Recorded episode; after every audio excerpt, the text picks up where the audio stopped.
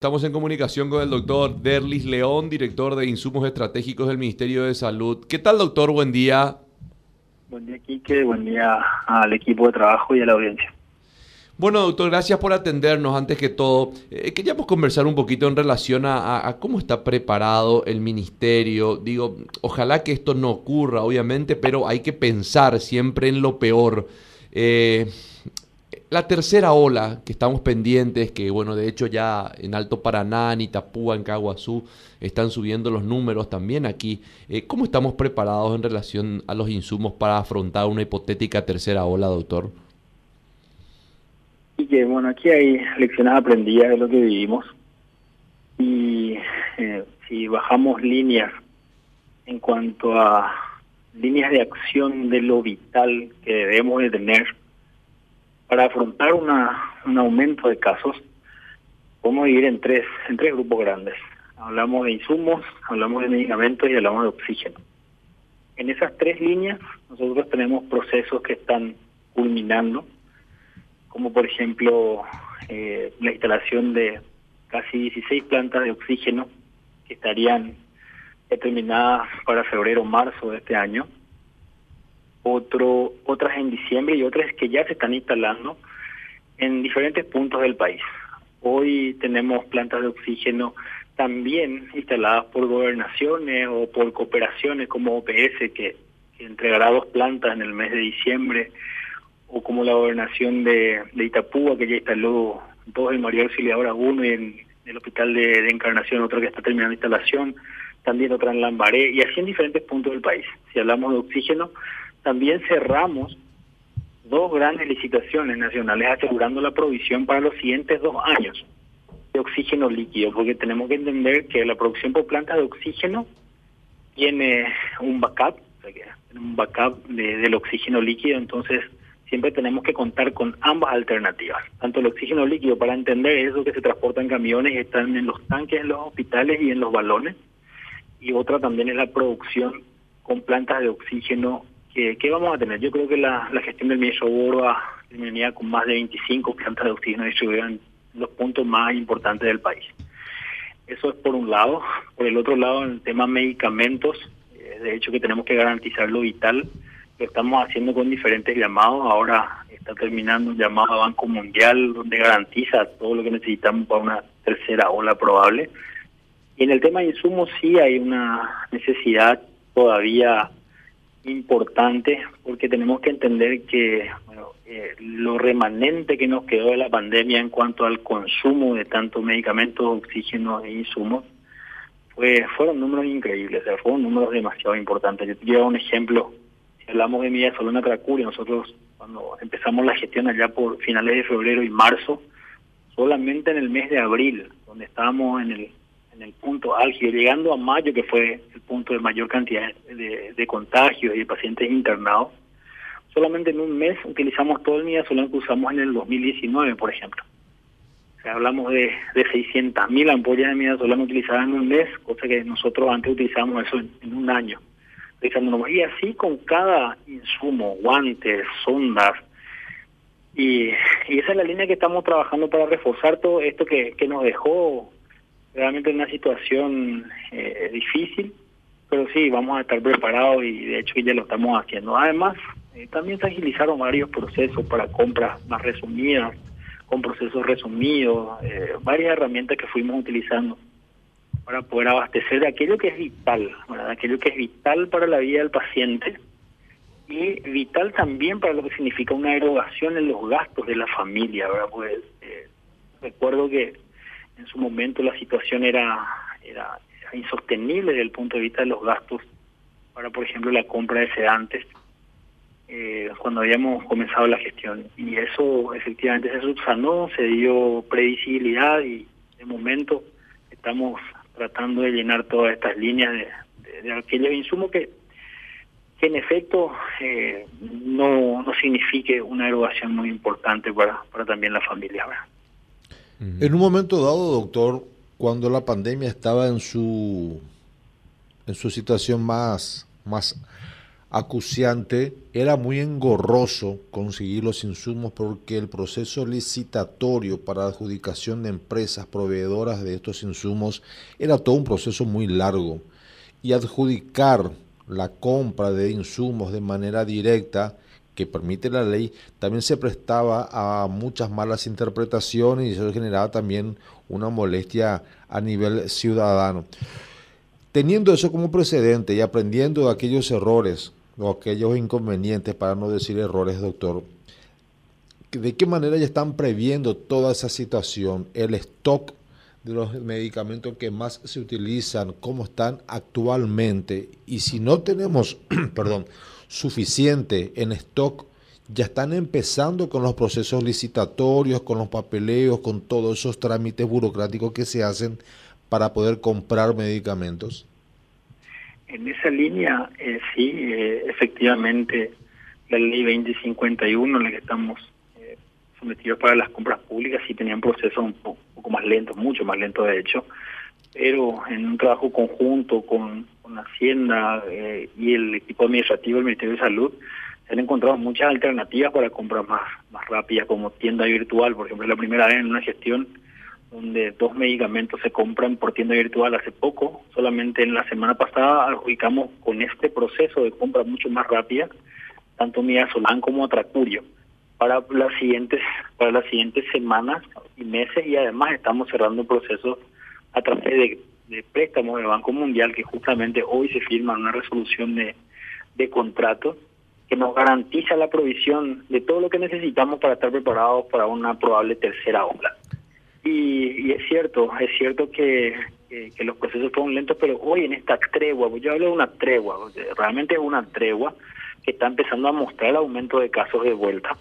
En una tregua eh, hay varios, varios procesos que van a estar culminando como para cuando estemos con un aumento de casos que ojalá no llegue, ojalá que aumente el número de vacunados y ojalá que esto pase a ser una enfermedad endémica con números que podamos manejar tanto de pacientes internados en salas o en las terapias o en las urgencias.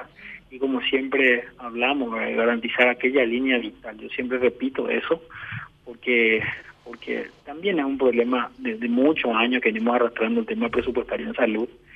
Y tener todo lo que necesitamos en todo tiempo es una discusión muy muy amplia en, el sentido de que la salud necesita necesita mucho más inversión.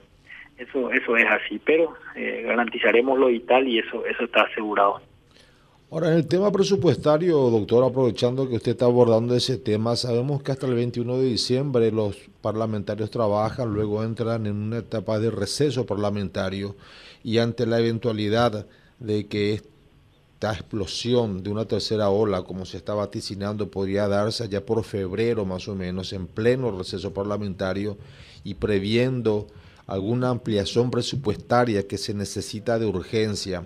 ¿Eso también ya lo tienen más o menos dentro de un esquema probable de manejo? Ya se está hablando, de hecho que con, los parlamentarios, Hacienda también, en cuanto a lo que entendemos que si tenemos una, una tercera ola que impacte y supere lo que estamos previendo, de hecho que, que las puertas están abiertas en ese sentido, o sea, en ese sentido como para que eso se pueda eh, realizar de la, de la forma más rápida posible. Esperemos no llegar a esa instancia, pero pues sí, existen diálogos al respecto.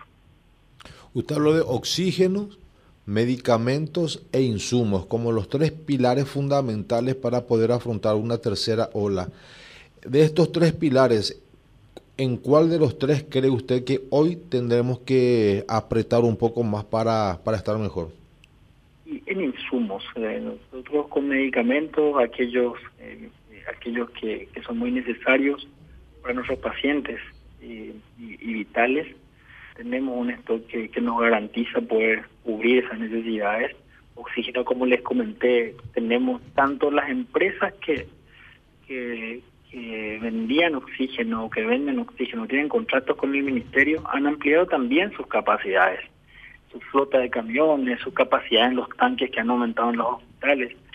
Y eh, procesos administrativos ya cerrados, dos licitaciones importantes, la, la 20 y la 74, que son licitaciones que garantizan contratos de oxígeno de acuerdo a lo que el ministerio va consumiendo, que también es una modalidad diferente, garantizado para dos años, ya teniendo números, entendiendo, teniendo números de, eh, del mes de febrero y de marzo en consumo, porque sabemos que también ese histórico de consumo, con esta capacidad que creció al triple, tanto en camas en terapia intensiva y en salas de internación, hacen que sean números ya fijados en cuanto a esa experiencia. Y lo demás de planta de oxígeno, que son procesos que, que van a culminar ahora en diciembre, y varias que ya se están instalando en, el país.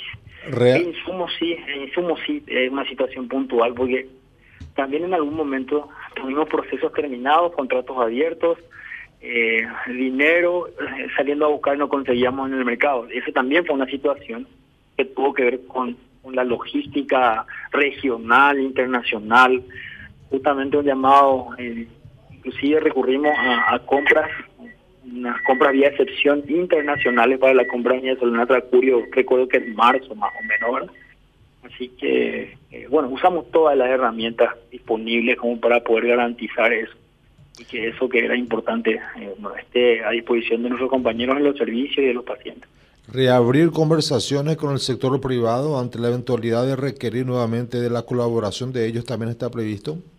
Eso está previsto, eso está previsto. Hay una buena experiencia, de hecho que esa experiencia, independientemente de la situación de pago, que el ministerio va a honrar los pagos con los sanatorios, el, gobierno va a honrar esos pagos, probablemente muchas veces no en la, celeridad que se requiere, pero se van a honrar esos pagos. La experiencia fue muy exitosa. Eh, en cuanto en algún momento, ustedes saben que todos sabemos que en algún momento nuestra capacidad instalada de cantidad de terapia intensiva llegaba a 750 unidades, prepandemia eran de 250, y en algún momento con esas 780 unidades de terapia intensiva, creo que abril, mayo, junio completas, teníamos otras 140 en espera y esas y esas y esos pacientes que estaban en espera eran derivados a servicios privados y la experiencia fue, fue bastante exitosa. Yo creo que eso se va a replicar y se va a volver.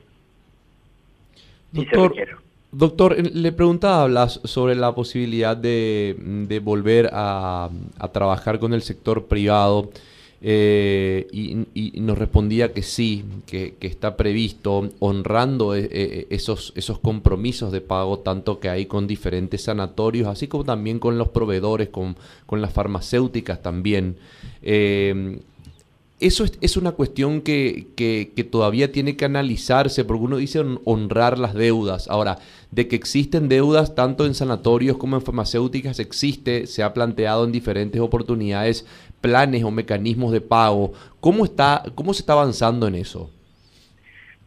Creo que la gestión de, del ministro Borba con la línea bajada de presidencia va a ser que nosotros a diciembre, en el tema de las farmacéuticas eh, y los proveedores del Estado, lleguemos a un nivel de pago de deudas históricas. Eh, se han canalizado ampliaciones presupuestarias y eso se está trabajando y yo creo que a fines de diciembre va a ser una una situación histórica en cuanto a pago de deudas a proveedores y también a sanatorios privados. Se está trabajando con la Dirección General de Administración y Finanzas. Eh, no me compete al área, pero participé de las diferentes reuniones eh, que se han tenido y, esa es la, información que yo puedo brindar desde mi área. Y efectivamente todos son importantes eh, en el caso de que se vuelva a requerir la participación del sector privado en una derivación de pacientes del sector público y que sea un sistema único de salud como lo fue en el peor momento. Porque uno de los miedos, eh, también doctor, pasa por, por, este, por el sistema de, del, de COVID costo cero que en algún momento llegó a, descongestionar muchísimo realmente a las personas que tuvieron intervenciones en sanatorios privados, eh, que si bien no pagaron, se, se afianzaron a esta ley y no pagaron nada, tuvieron la atención correspondiente, pero ¿qué ocurre? Los propietarios de los sanatorios decían, caramba, nos quedamos con, con una deuda importante y si esto llega a recrudecer nuevamente y llegamos a hablar de esa tercera ola, la pregunta que, que muchos nos hacemos es, ¿vamos a tener el mismo beneficio con los propios sanatorios privados? Estoy seguro que sí, estoy seguro que sí. Eso yo puedo, eh, es la intención del, del ministro y se está trabajando y como se van a honrar todas las deudas y, creo que también es algo histórico en, esa gestión. Y como le dije, probablemente muchas veces no con la celeridad, pero las deudas asumidas se van a pagar, se van a pagar y, se van a honrar. es categórico porque tenemos esta experiencia ya vivida y, fue bastante exitosa. Muchas vías se salvaron a través de esta gestión conjunta del sector público y el sector privado. Doctor Derlis León, muy amable, muchas gracias. Muchas gracias, Kike. Un abrazo a todo el equipo.